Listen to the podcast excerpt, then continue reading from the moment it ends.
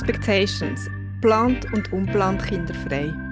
Podcast mit mir, der Rahel Perro, plant kinderfrei.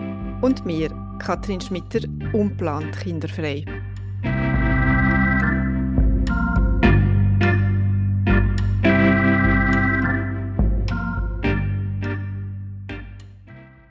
Wir freuen uns heute ganz besonders über unseren Gast. Namentlich ist sie nämlich bereits mal vorgekommen und zwar in unserer dritten Folge Labels, in der wir auf den Unterschied zwischen den zwei Begriffen kinderlos und kinderfrei eingehen und auch erklären, warum Rahel und ich uns beide als kinderfrei bezeichnen, auch wenn wir das nicht beide geplant haben.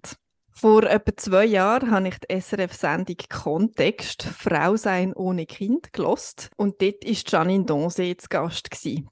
Dank ihr ist mir ein kleines Licht aufgegangen. vielen Dank schon mal für das. Und vielen Dank auch für das Buch, das Sie geschrieben haben. Es ist Ihr Erstlingswerk und trägt den Titel Was wir in die Welt bringen, Frauen zwischen kinderlos und kinderfrei. Ein Titel, wo Band spricht.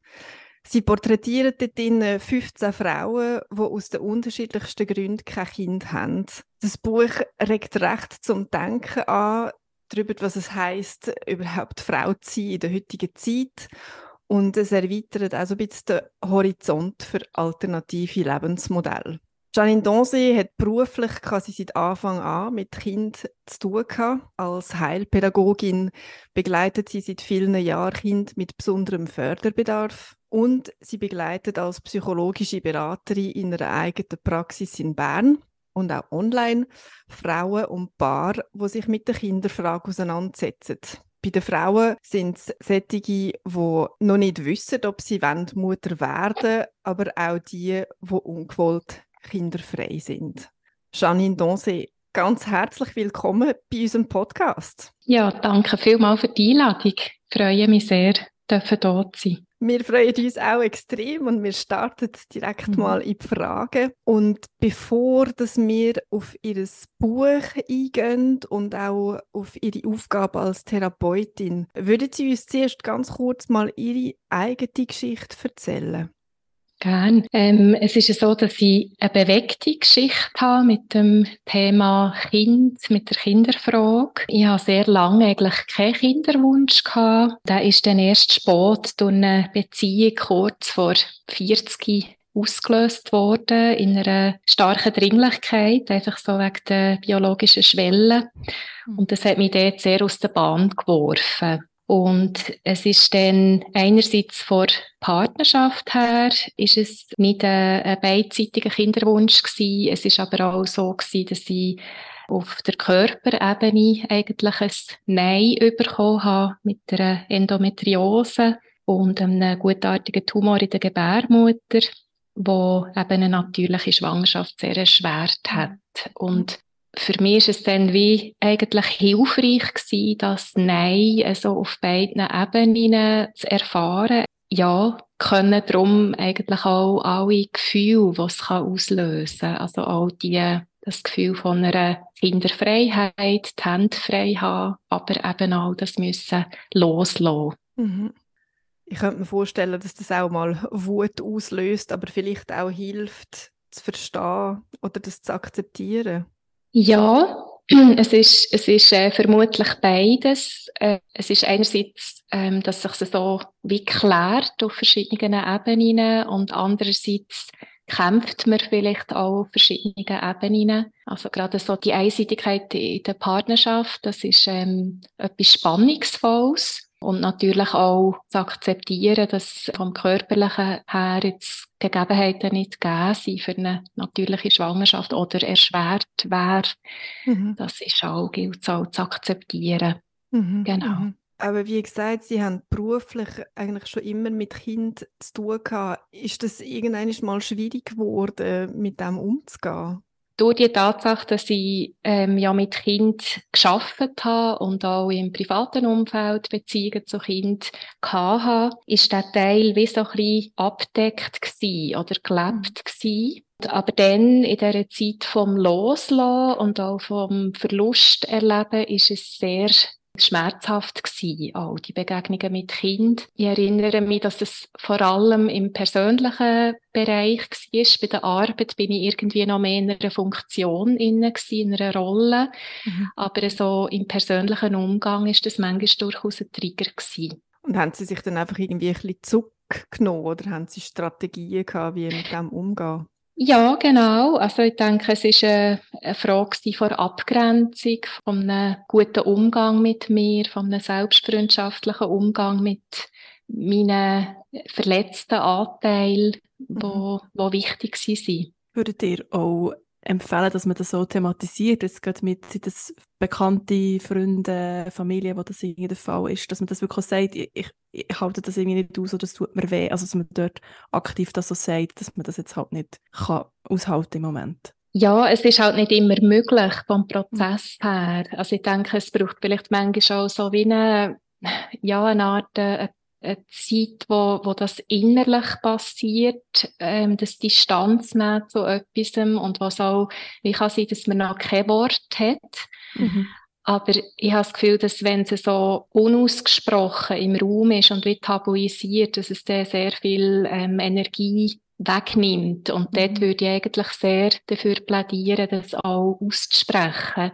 Mhm. Weil es kommt noch dazu, dass auch das Umfeld oft überfordert ist und nicht weiss, darf ich jetzt fragen oder mhm.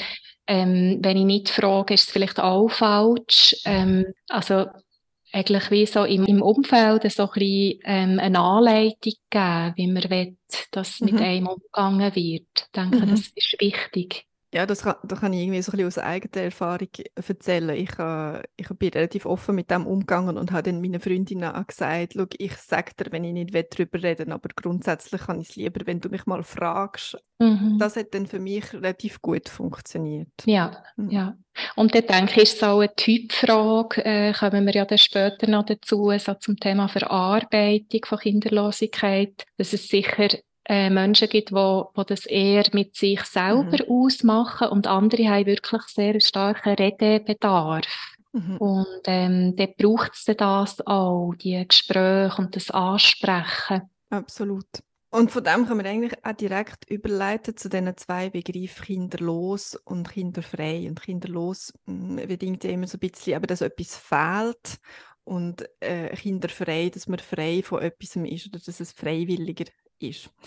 Und in einem Interview mit der Berner Zeitung erwähnen sie, dass sie irgendwann mal den Perspektivenwechsel gemacht haben, vom Kinderlos zu Kinderfrei. Können Sie uns das ein bisschen besser erklären oder wie das gekommen ist?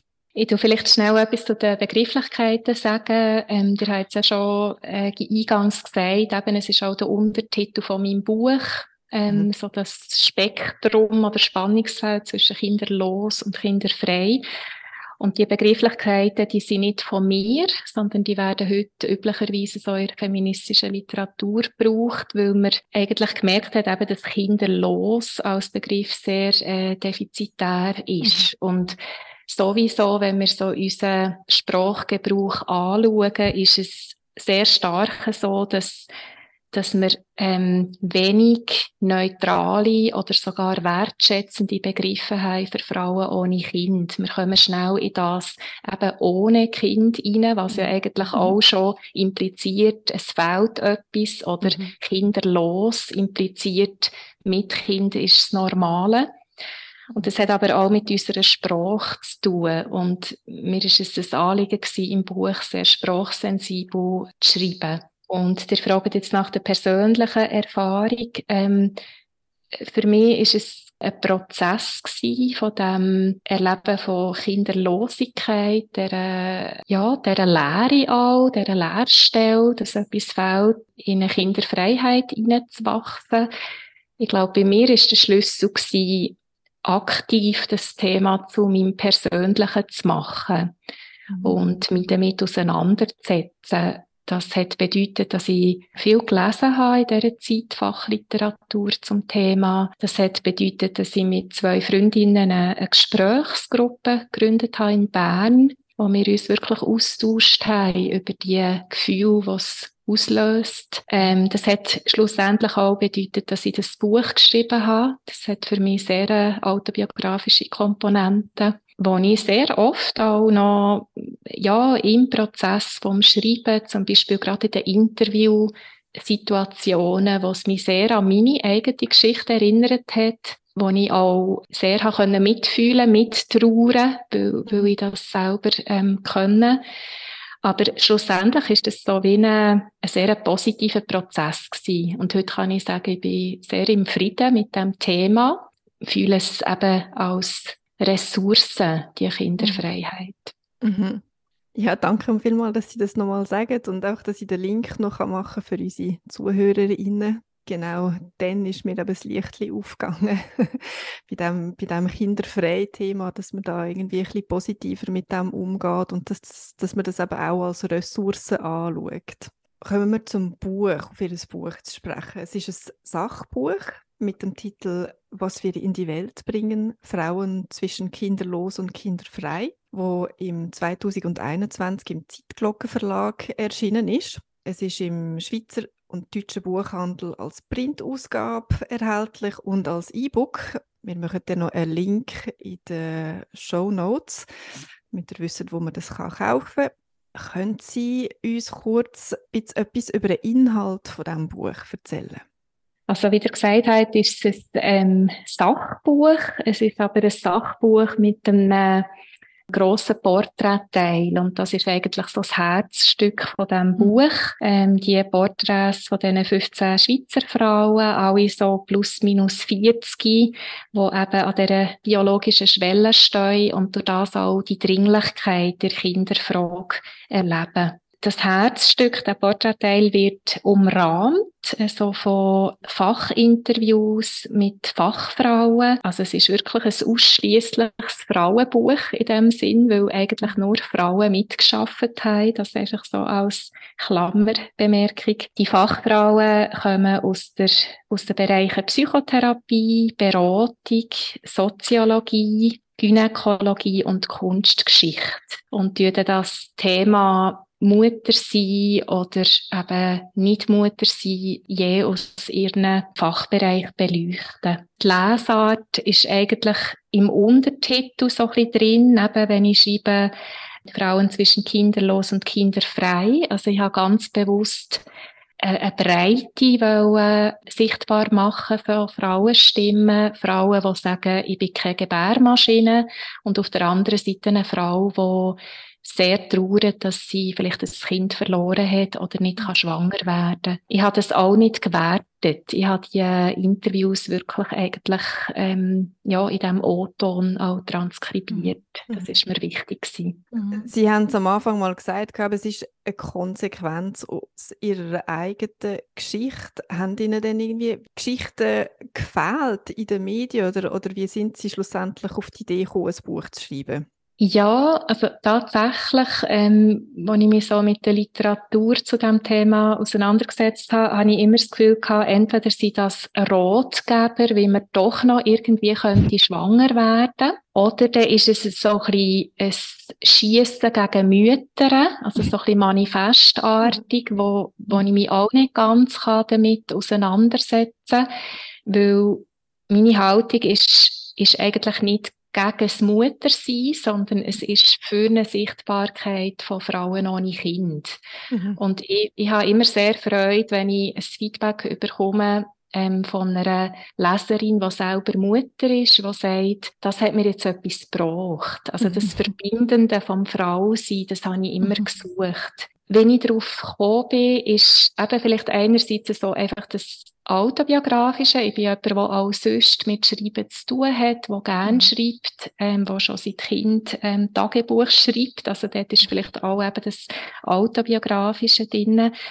Und dann ist aber auch noch so ein Auslöser gewesen, die Frauengruppen in Bern und wo dann immer wieder mehr Frauen eingestiegen sind und ihre Geschichten erzählt haben, die noch sehr drinnen waren. Und dort habe ich immer gehört, ich fühle mich so allein mit dem mhm. Thema. Und das ist auch meine Erfahrung, dass man dass es sehr einsam macht, weil es, mhm. weil es einem sehr äh, auf eine existenzielle Art ihr Identität als Frau kann angreifen und verunsichern.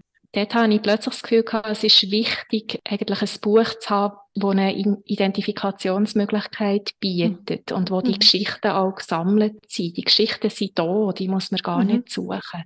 Mhm. Das war sicher auch noch ein Auslöser. Gewesen. Und also die Geschichten sind da, äh, man muss sie ein bisschen suchen oder man muss sich ein bisschen mit dem Thema auseinandersetzen, habe ich das Gefühl, bis man die Frauen findet, die dann auch gewillt sind, darüber zu reden. Und äh, das wäre meine nächste Frage. Die Frauen in ihrem Buch, die bleiben anonym. Ist das von Anfang an so geplant gewesen, oder ist das mehr eine Konsequenz daraus gewesen, aus dem Gespräch heraus?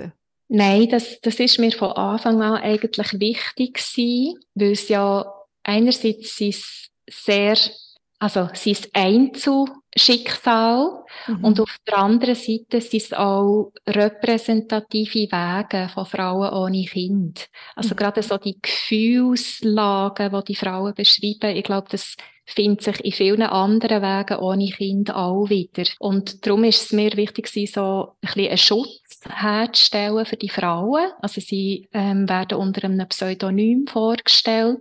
Ich habe gemerkt, dass viele sich wohlfühlen mit, mit dieser Art. Es ist vielleicht auch wie eine Ermutigung für, für Frauen ohne Kind. Man darf auch mit dem sehr persönlichen Thema manchmal ein bisschen zurückstehen. Man muss, man muss nicht alle Fragen beantworten, die kommen. Mhm. Es braucht manchmal auch ein bisschen Schutzraum. Denkt ihr aber auch, dass sich das ein verändert? Oder eben je mehr das rausgehen und vielleicht auch anonym rausgehen, aber trotzdem sich auch zeigen und Geschichte erzählen, dass immer wie mehr auch man mit richtigem Namen oder hingestellt. Ich auch das, was wir jetzt so machen, wir sind ja mit unserem richtigen Namen ja da. Also, dass, dass, dass ihr das eine Entwicklung seht, dass man eben sich wie immer wie mehr getraut. Ich glaube, es ist sehr individuell. Also ich hoffe, dass es ähm, in die Richtung geht, was ihr sagt. Ich finde es ähm, wichtig, das Thema Sichtbarkeit. Also Frauen mhm. ohne Kind sie haben eine ganz andere Sichtbarkeit als Mütter in unserer Gesellschaft. Der Blick auf Frauen ohne Kind ist ein anderer als auf Mütter. Und gleich tue ich mich ein bisschen wehren, ähm, wenn es so darum geht, dass wie Modell so müssen herstehen. Manchmal hat man die Kraft nicht. Manchmal mhm. will man einfach ähm, grundsätzlich Frau sein und es ist vielleicht gar nicht so wichtig, ist man Mutter oder ist man nicht Mutter. Mhm. Also ich würde eher, dass die Entwicklung so ein bisschen dort hergeht, dass die, Frau hast, äh, die Frage, hast du Kind oder hast du nicht Kind, dass das nicht mehr so zentral ist und nicht mehr mhm. so auch, auch tut, äh, einen Keil treiben. Weil mhm. es, es tut eigentlich einen Keil zwischen Frauen treiben. Es ist eine mhm. Frage, die häufig mhm. von Frauen an Frauen gestellt wird. Mhm. Und ich glaube, dort müssen sich alle Frauen so ein bisschen an die Nase nehmen und also ich finde es gut, herzustehen, wenn man Kraft hat. Aber mhm. ich finde den Schutzraum finde ich ganz, ganz wichtig, weil man weiß, so auf ähm, psychologischer Ebene, dass eine ungewollte Kinderlosigkeit eigentlich gleich schwer ist wie ein Todesfall. Und das mhm. ist einfach nicht akzeptiert.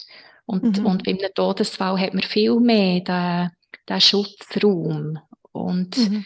für das werde ich einfach auch plädieren. Mhm mit dem verbunden ist ja viel noch so das Gefühl von der Scham und das kommt ja auch in ihrem Buch bei einigen Frauen führen, wo sich dafür schämen, dass sie kein Kind wollen oder wo sich dafür schämen, dass sie mhm. kein Kind können bekommen. Das mhm. ist noch immer ein großes Thema. Mhm. Ja, und vielleicht ist es noch spannend zu schauen, von wo kommt die Scham. Einerseits denke ich, ist es so wie eine von innen her vielleicht so wie eine ähm, Ambivalenz, weil wir ja eigentlich alle mit äh, Skripts aufwachsen, so der Mainstream, das ist es so, eine Frau ist es so, ein Mann ist es so. Und wir wachsen ja alle als Mädchen mit einer Mutter auf, sehr oft in einer Kleinfamilie und, und haben die Bilder so verinnerlicht. Ich bin eigentlich sehr der Überzeugung, dass es nicht einen angeborenen Kinderwunsch gibt, dass es ein Mythos ist. Aber wenn eine Frau den nicht spürt bei sich, ist das sehr verunsichernd, weil eben die Skripts, die sind ja wie verinnerlicht. Das ist das eine. Und das andere ist, dass halt schon vor der Gesellschaft das eigentlich immer an einem hergetragen wird, eben mit dieser Frage, hast du Kind? Und dann muss man vielleicht äh, den Kopf schütteln und dann ist vielleicht betroffene Stille. Also es wird einem immer implizit oder explizit so ein bisschen suggeriert, ja, es entspricht nicht ganz der Norm. darum erlebe ich auch, dass Frauen, die, die sehr eine starke, ähm, eine starke Überzeugung haben, dass sie keine Kinder wollen, dass die manchmal auch verunsichert sind. Ja, und ich sehe uns gerade die Frau, die wirklich spüren, dass sie es nicht wollen und dann trotzdem noch die Scham fühlen. Also dann frage ich mich eben, wie, wie geht es diesen Frauen, die sehr ambivalent sind? Also, das ist ja noch, also wenn sogar die, die überzeugt sind, sich ein bisschen einschüchtern, dann ist ja mhm. wirklich etwas in uns so dermaßen schon geframed, dass eben das der Norm ist. Also, ja. ja, also ich denke, das ist auch so sehr unsere Gesellschaft ist sehr durchdrängt so von äh, tradierten Rollen. Also Frauen sind so und ähm, es würde jetzt keine Frau heutzutage noch sagen, ähm, äh, eine Frau ist nur Mutter, aber eigentlich schwingt es immer mit, Frau gleich Mutter. Oder wir haben auch so Bilder von Familie. Eine Familie mhm. ist Vater, Mutter, zwei Kinder meistens, mhm. oder? Und wenn man es anschaut, entspricht es eigentlich auch nicht mehr im Bild. Und Familie ist keine Konstante. Mhm. Es ist heute gerade so in der Familiensoziologie wird es auch erforscht und, und wird gesehen, dass es ganz neue familiale Formen gibt. Also man redet in der Familiensoziologie auch von familialen Formen, weil es mhm. eigentlich die Familie, das gibt es nicht. Mhm. Aber Diskussion vor, äh, von Mutter sein oder nicht, die basiert auf dem Boden. Das, mhm. das gibt eine Spannung und es kann auch sehr eine innerpsychische Spannung geben bei jemandem, der keinen Kinderwunsch hat. Und ich finde, oder, wenn eine Frau keinen Kinderwunsch hat, ist das absolut gleichwertig, wie wenn eine Frau einen Kinderwunsch hat. Aber es wird nicht gleich damit umgegangen. Und das ist das Problem. Und ich glaube, als, als Frau, die vielleicht kein Kind will, ist man auch, wird man immer wieder auch darauf angesprochen, oder Rahel, das kannst du vielleicht besser sagen, warum das so ist. So, warum hast denn du den Kinderwunsch nicht? Mhm. Ja, was weiß ich? ja, genau. Und genau, uns ist irgendwie sehr wichtig zu sagen, der, der Kinderwunsch oder eben der Nicht-Kinderwunsch, das ist mhm. eigentlich genau das Gleiche. Man will etwas oder man will es nicht. Und den Kinderwunsch kann man ja auch nicht so wahnsinnig rational äh, erklären. Beziehungsweise, wenn man es von davon rational erklären, dann merkt man, oh, es gibt nicht so wahnsinnig viele rationale Gründe, warum das ich jetzt ein Kind will.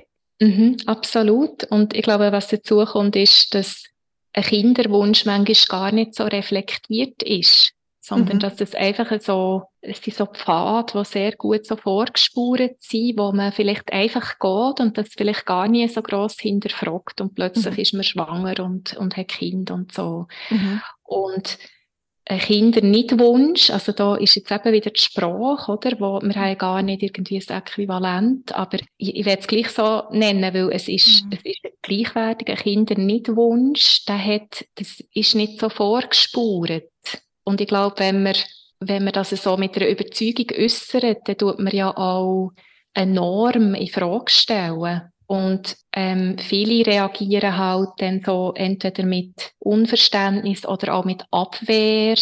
Und dann kommen so Fragen, ja, warum denn nicht? Oder auch so Bagatellisierungen im Sinn von, du wirst dann schon mal noch wählen.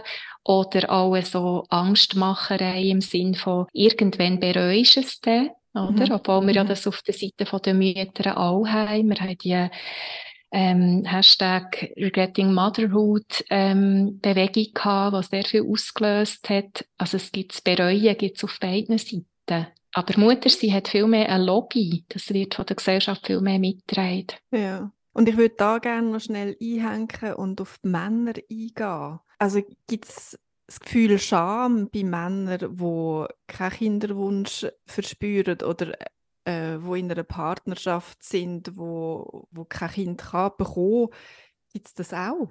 Ja, also ich, ich werde vielleicht dazu sagen, ich habe ja das Buch aus meiner Sicht als Frau geschrieben und habe das Erleben von kinderlosen, kinderfreien Frauen so ein bisschen beleuchtet, einfach aus dem Gedanken heraus, dass ich mir auch nicht anmassen zu sagen, wie es für einen Mann ist. Mhm. Meine Aussage ist aber nicht, dass es nicht Männer gibt, die, die sehr dringlichen Kinderwunsch haben, auch, die das sehr müssen betrauern. Ich kann auch so Männer im Umfeld das denen gar nicht absprechen. Jetzt, wenn ihr fragt wegen Scham, sind wir ja so ein bisschen bei Paardynamik. Das ist häufig ganz ein schwieriges Thema, wenn wenn es um reproduktionsmedizinische Interventionen geht, da gibt es ja so wie Vorabklärungen, wo meistens klar wird, liegt es am Mann oder an der Frau, dass ähm, keine natürliche Schwangerschaft möglich ist. Und was macht man denn mit dem? Oder? Also wenn dort der Mann erfährt, es ist wegen ihm, also dort ist so eine wie eine Schuldzuweisung drin, wo ganz viel kann machen auf der Paardynamik. Und dort denke ich durchaus, dass es auch zu Schamgefühl kommen bei einem Mann vielleicht auch dort so alte Bilder mit, was ist ein Mann? Ein Mann ist nur jemand, der sich reproduziert genau, und so mit Potenz ist. oder ja, genau. Reproduktion, Stammhalter, alle diese Geschichten. Ich denke, das läuft dann bei Männern noch mehr mit. Also sie sind gefangen dort in einem ein Mann nicht unbedingt, dass sie immer Mann gleich Vater, aber wenn es darum geht, dass sie eben nicht Vater werden, sie, kümmert ja so ein das Korsett von, du musst jetzt liefern. Und ich kann mir vorstellen, dass das dort auch mitläuft, ähm, würde aber wollen differenzieren, also Mutterschaft ist noch mehr mit, mit Frau sein verbunden mhm. als Vater sein mit Mannen. Und das ist auch wieder tradiert, weil ja lange Zeit eigentlich die Domäne von der Kind und von der Küche ist von der Frau gewesen, weil sie sonst nicht viel Spielraum hatte, oder? Das ist mhm. eigentlich ihre Emanzipation gewesen. Und der Teil vom Mann ist mehr der Beruf gewesen und außer Haus passiert. Und das ist auch etwas, wo, das läuft auch immer noch mit. Also ich glaube, für Männer, Männer sind weniger konfrontiert mit der Frage, hast du Kind oder warum hast du kein Kind? Es ist dann schneller mal vom Tisch das Thema. Aber für Männer, die natürlich einen ungewollten Kinderwunsch haben, denke ich, kann die Gefühlslage sehr ähnlich sein wie bei einer Frau. Vielleicht fast noch schlimmer, weil sie sich nicht mehr äußern können oder weil sie noch mehr Exoten sind, wahrscheinlich so von außen her betrachtet, dass ein Mann jetzt gerne Kinder will.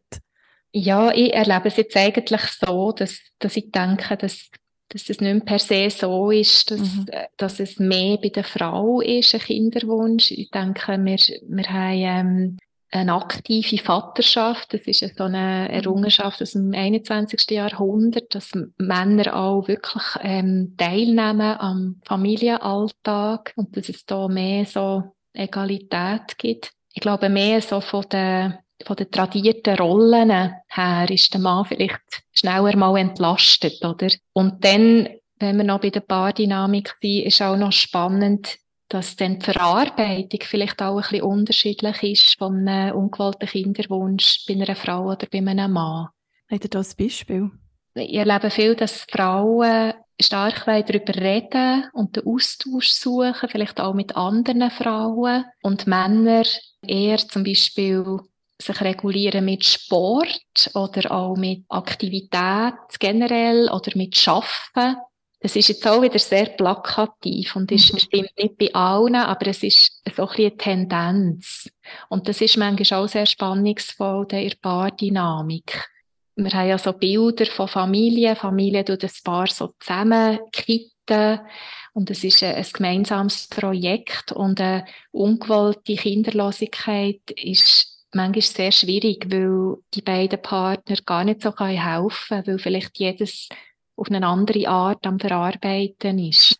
Wie lässt sich Trauer über ein ungeborenes Kind eigentlich am besten verarbeiten? Habt ihr da eine Empfehlungen, Herangehensweisen? Trauer um ein ungeborenes Kind ist, ist eigentlich sehr vergleichbar mit einem Todesfall. Es gibt ja so Trauermodelle, auch so Phasenmodelle, wo, wo ähm, bekannt sind. Ähm, es ist erwiesen, dass eigentlich eine ungewollte Kinderlosigkeit sehr ähnliche Gefühle auslöst. Was aber anders ist, ist, dass es keine gesellschaftliche Anerkennung gibt für das. Also man kann nicht auf Ritual zurückgreifen wie Kondolenzkarten oder eine ähm, Bestattung ist auch, das ist genau geregelt, so meistens bei den vorgeburtlichen Verlusten ab 500 Gramm, oder? Also es ist so wie vermessen. Und was ist mit der anderen Trauer? Oder was ist wenn ich gar nie schwanger bin, trotzdem aber trauern. Also das ist wie ein, ähm, eine Trauer um etwas, das nicht da ist. Und darum ist es eine besondere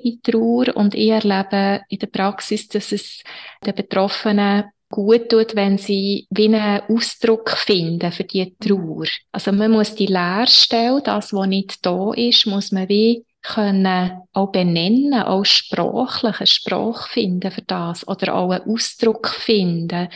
Es gibt zum Beispiel Leute, die einen Baum pflanzen im Garten. Und das ist dann wieder der Ort, wo sie hergehen mit dieser Trauer, so analog zum Friedhof. Mhm. Oder vielleicht ist etwas in der Natur, irgendein See. Ähm, vielleicht ist es auch ein Ritual, dass man sagt, am letzten Tag vom Behandlungszyklus der Kinderwunschklinik, das ist der Todestag vom Kinderwunsch. Also wie ein Jahrestag, wo man den hat, wo man sich alle Jahre erinnern kann.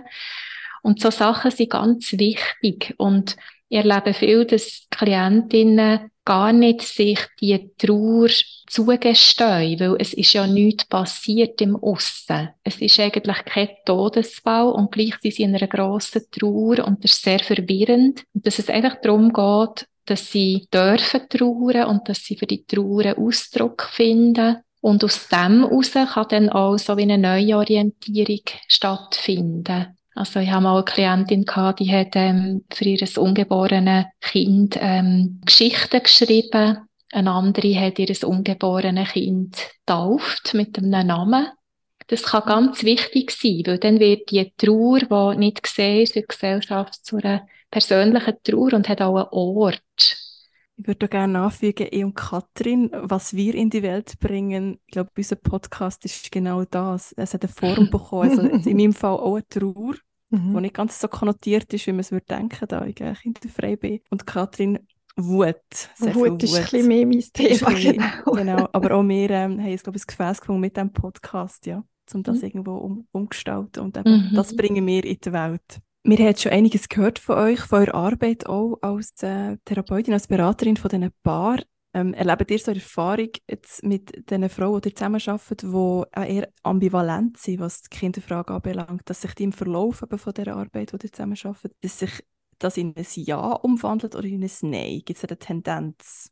Nein, das kann ich nicht sagen, dass es eine Tendenz gibt. Und ich, ich glaube, das ist auch gut, dass es das nicht gibt, weil es denke mir, ein ambivalenter Kinderwunsch, ähm, das ist, das ist höchst individuell, um das für sich zu klären. Manchmal bleibt auch die Ambivalenz ein Stück weit. Manchmal ist es ein Weitergehen mit der Ambivalenz. Manchmal bleiben die Frauen oder Paare in Ambivalenz und es klärt sich zum Beispiel dann durch die biologische Schwellen oder durch Menopause, wo dann die Leute wie eine Klärung auf Körperebene erleben, die sehr entlastend sein kann. Weil ein ambivalenter Kinderwunsch, wenn man ja da immer noch im Zyklus innen steht als Frau, dann hat man eigentlich jeden Monat hat man noch die Option und ist vielleicht immer hin und her gerissen. Und wenn sich dann das wie klärt durch die Menopause, beschreiben das sehr viele als entlastend. Und was ich beobachte, ist einfach, dass es wichtig ist, dass es eine bewusste Entscheidung ist. Jetzt auch gerade so, dass die Angst, ich, ich verpasse etwas oder ich bereue es wenn ich nicht Mutter werde, das ist, denke ich, weniger stark da, denn äh, im Nachhinein, wenn das wirklich eine, äh, eine Auseinandersetzung ist, die ich gemacht habe. Weil es gibt ja auch Frauen oder Paar, da, da zieht die Kinderwunschzeit wie vorbei und dann ist es eigentlich wie geklärt für sie. Und das scheint auf den ersten Blick einfacher, aber die Leute haben dann eher Tendenzen, so zu bereuen oder in das hätte doch reinzugehen. Was nicht heisst, dass jetzt jemand, wo, wo ähm, sich entscheidet, kein Kind zu wollen, das vielleicht nicht einmal bereut. Aber dort finde ich, ist eben der Ausgleich, dass ja auch vielleicht Eltern manchmal Momente haben, wo sie bereuen, dass sie Eltern sind und sich wünschen, wieder mal ein ähm, Wochenende, ein paar Wochenende oder wieder mal in Ruhe können ein Buch lesen wenn man sich mit dem Thema auseinandersetzt, kommt ja, es besser. Es kommt besser. Es ist einfach, glaube ich, eine Frage, wo man wo einem so stark betrifft, vor allem als Frau, wo, wo wichtig ist, dass man sie für sich bearbeitet, weil es viel mit Identität zu tun hat. Und es kann auch Energie binden, wenn ich einfach immer ambivalent bin, das Leben mhm. lang. Ich werde bei dieser Ambivalenz bleiben und der noch eine andere Qualität geben, so eine andere Richtung, und zwar das Thema Trauer. wenn man so ein bisschen von kinderlosen Frauen redet und vielleicht auch der Abschied eben von einem Kinderwunsch, dann denkt man definitiv eben, da ist Trauer, man muss sich irgendwie verabschieden von dem. Oder man hat wirklich auch als Frau vielleicht eine Fehlgeburt gehabt und muss auch irgendwie einen Abschied finden von dem nicht geborenen Kind. Jetzt ganz konkretes Beispiel oder mehr als Beispiel mit wo kein Kind will, der diesen Wunsch nicht hat, aber trotzdem in den letzten Monaten eine starke Trauer hat gespürt darüber, dass ich etwas nicht will, was andere wollen und auch Trauer mhm. darüber von dem, was war, ist auch mit Freundschaften, dass sich die verändern. Also, mhm. Mhm. Und insofern Ambivalenz, dass ich mir das vielleicht auch wie nicht zugestehe, dass auch ich kann trauern obwohl ich ja eigentlich wirklich kein Kind will und darum sollte ich ja nicht äh, traurig sein, habe ich ja kein Recht zum Trauer haben. Mhm. Finde das ganz äh, ein wichtiger Aspekt, den ihr ähm, ergänzt. Also ich glaube, wenn man sich entscheidet, kein Kind zu haben, dann geht wie eine Tür zu. Das ist eine Tür, die wirklich nur einen Moment lang im Leben offen ist und nachher nicht mehr. Insbesondere bei Frauen. Männer können noch bis 50 oder so ähm, Vater werden. Aber bei uns ist das so ein Zeitfenster und nachher ist die Tür zu.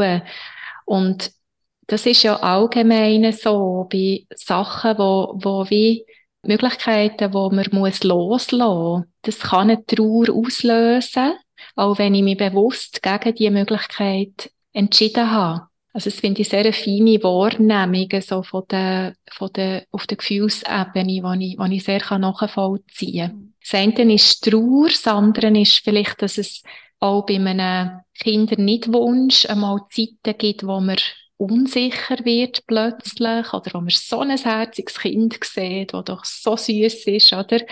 Dass man dann fest so in das reinkommt, ist eben ist Verlust erleben. Also ich glaube, es gehört, es gehört fest dazu.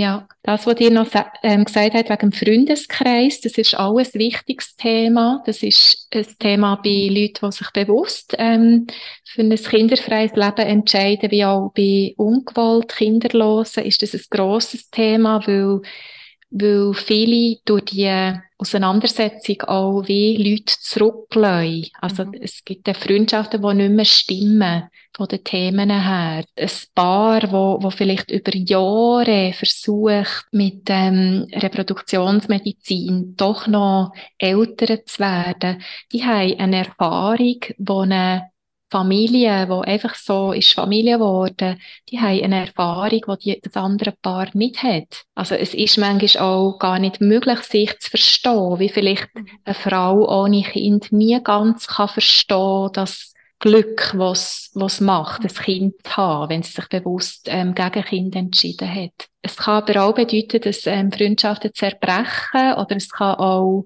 ein Motor sein. Aber ich habe gesagt, es macht auch einsam manchmal die Frage. Es kann ein Motor sein, sich wie einen, einen stimmigeren Freundeskreis aufzubauen oder den Freundeskreis zu ergänzen mit auch kinderfreien Leuten zum Beispiel.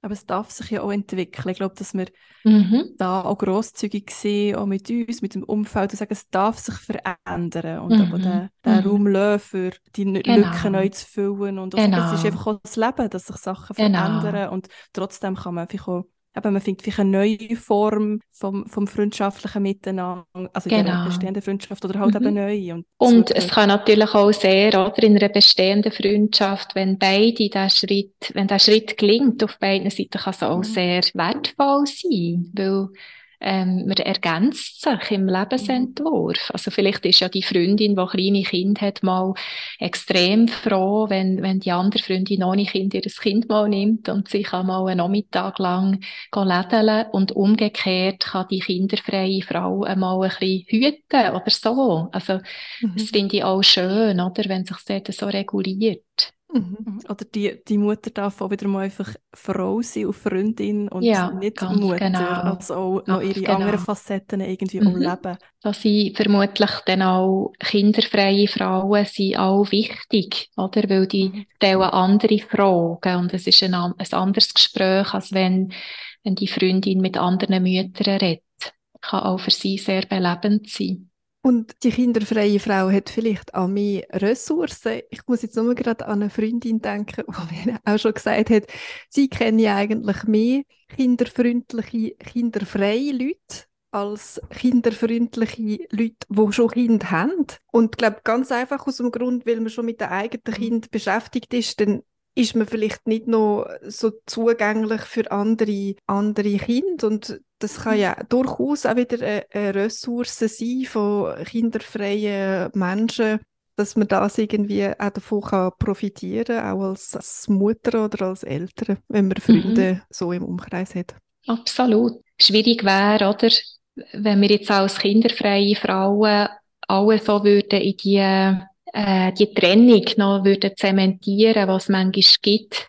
Wenn, wenn zum Beispiel, wenn man als einzige kinderfreie Frau am Anlass ist und die Mütter reden über Geburten, dann fühlt man sich ja wahnsinnig draussen. Und ich glaube, unsere Aufgabe besteht aber auch als kinderfreie Frauen, Kinder in unser Leben zu lassen, Beziehungen zu pflegen mit Kind. Ähm, gibt ja auch so Begriffe Wahlfamilie zum mhm. Beispiel mhm. oder Seelenverwandtschaft. Also das ist ja so Familie sehr breit denkt oder Patenkind also wir bei unserem Podcast legen ja sehr darauf Wert, dass wir eben die beiden Seiten plant und unplant kinderfrei zusammenbringen, dass wir eben auch nicht da so in Fronten denken, sodass ich eben, wie ihr schon eingangs gesagt habt, so die fast die radikalen Kinderfreien, ja, die sich auch, vielleicht auch ein bisschen lustig machen oder äh, ja, ein bisschen auch frech sind gegenüber von den Frauen, die ich auch wette, Mutter sind, eben, dass wir die zwei Seiten zusammenbringen. Wo seht ihr auch noch weitere Gemeinsamkeiten zwischen den geplanten und unplanten kinderfreien Frauen? Was vereint uns?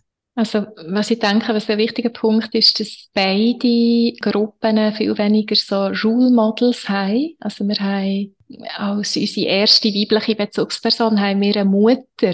Und wir wachsen die meisten in einer Familie auf. Und es gibt manchmal Frauen, wo, wo sagen, ich habe kein Vorbild von einer kinderfreien Frau als Kind. Und das macht etwas.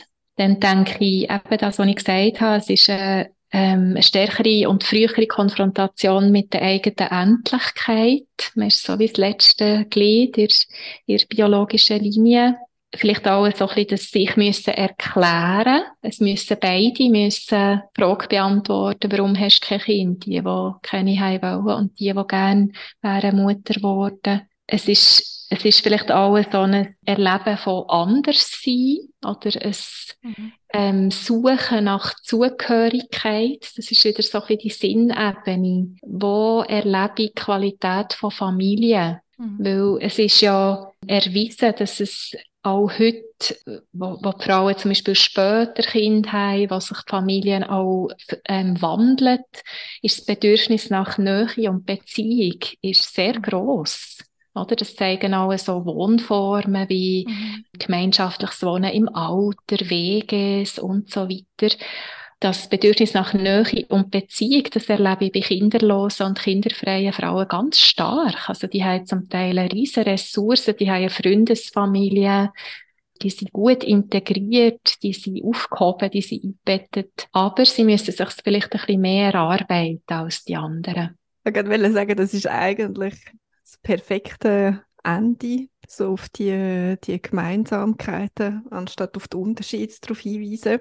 Ich habe mir ähm, während dem Gespräch zwei, drei Notizen gemacht, so für den Abschluss. Und was mir hängen geblieben ist, ist einerseits wirklich so die Gemeinschaft äh, unter Frauen, dass man mehr Verständnis füreinander entwickelt, sei es als kinderfreie, kinderlose Frau, aber auch als Frau mit Kind, dass man sich so ein bisschen weg von diesen klassischen und langsam auch veralteten Bildern verabschiedet von Frauen, Männern, Familien und dass man mehr irgendwie aufeinander zugeht und weniger voreingenommen ist und mehr so Gemeinsamkeiten raushebt und miteinander redet.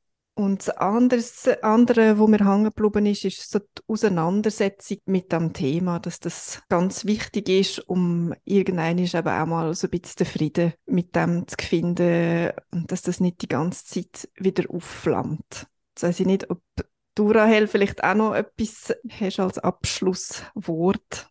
Ich habe noch so eine mal etwas, was mich noch so ein bisschen beschäftigt. Wenn man sich so zuordnet, eben bei Kinderlos, bei Kinderfrei, heisst das irgendwie, man entscheidet sich einig so. Und ihr habt auch gesagt, es ist, macht auch Sinn und auch gut, so ein bisschen fürs Spätere, dass man wieder Entscheid bewusst fällt. Jetzt denke ich aber, das kann auch ein bisschen so ein einen Druck auslösen, dass ich habe mich eigentlich entschieden und ich darf dann ja nie mehr irgend anderswertig irgendwie Gedanken haben, dass das auch kann einen Druck auslösen, dass falls eben dann wirklich später mal die Reue kommt, wo da alle uns immer sagen, dass die kommt und wenn sie dann wirklich kommt, dass einem das dann in eine, ja, fast in eine Krise stürzt, dass ich ein bisschen plädieren und von euch auch noch so ein bisschen eure Einschätzung dazu, dass man mit dem das auch, auch annimmt und, und halt auch wenn das kommt oder auch mal Zweifel kommen, dass die auch dürfen da sein und die eben müssen Platz haben. Das würde ich sehr unterschreiben. Also ich, ich, ich würde es auch nicht so jetzt dort so eine, eine Trennschärfe machen bin ich jetzt kinderlos oder bin ich jetzt kinderfrei? Ich habe mehr mit diesen Begriffen so den Prozess aufzeigen, was es halt mhm. häufig wie braucht, also von dem defizitorientierten, mhm. also nur defizitorientierten Blick so in die Ressourcen. Eben, wie ich vorher gesagt habe, oder, das, das zeigen auch ähm, Klientinnen um die 60. Das Thema, das kommt immer wieder, das ist so spiralförmig. Es kommt vielleicht als spätestes Zeitpunkt nochmal im Alter, wenn man gebrechlich wird. Viele haben so die Ängste, ich bin dann ganz allein, es kommt mich dann niemand besuchen ins Altersheim. Das haben ja auch Frauen, die sich bewusst gegen Kinder entscheiden. Und also, Frauen, die Mütter sind. Ja, natürlich. Oder, es ist, es ist ja ein Bild, das nicht verhebt, oder? Mhm. Aber die Vorstellung, wenn ich Kind habe, werde ich dann immer besucht, ist ja so ein bisschen in den Köpfen inne. Und die Angst kann, kann dann kommen, wenn ich kein Kind habe, bin ich dann so allein. Ich, ich glaube, ähm, es ist ein Thema, wo, wo man mitnimmt für seine Biografie, dass man keine Kind hat, wie man es, es zur Biografie gehört, dass man ein Kind hat man ist immer mit dem unterwegs und es gibt verschiedene Phasen und es gibt absolut auch Phasen, wenn man ganz klare Kinder nicht Wunsch hat, wo man es vielleicht bedauert oder wo man sich allein fühlt oder wo man das Gefühl hat, ich habe etwas verpasst. Absolut, ja. Ja, wahrscheinlich andere Sachen im Leben, wo man denkt, oh, hätte ich doch. Genau. Oder, ähm, ja. Genau. Mhm. Frau Dosig, ganz, ganz herzlichen Dank für das äh, sehr spannende und auch sehr wichtige Gespräch. Merci, dass Sie das in die Welt gebracht haben und dass Sie bei unserem Podcast dabei sind. Merci. Danke vielmals für die Einladung.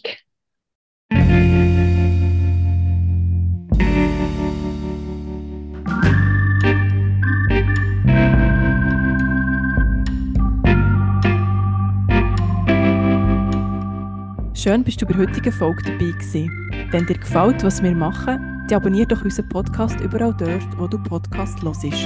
Mehr zu uns und alle Folgen findest du auch jederzeit auf unserer Webseite expectations.ch.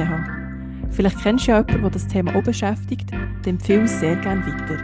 Hast du einen Wunsch für eine nächste Folge oder willst du mit uns über deine eigene Geschichte reden? Dann schreib uns ein Mail an hallo at expectations.ch. Du findest uns auch auf Instagram oder Facebook. Wir freuen uns auf dein Feedback.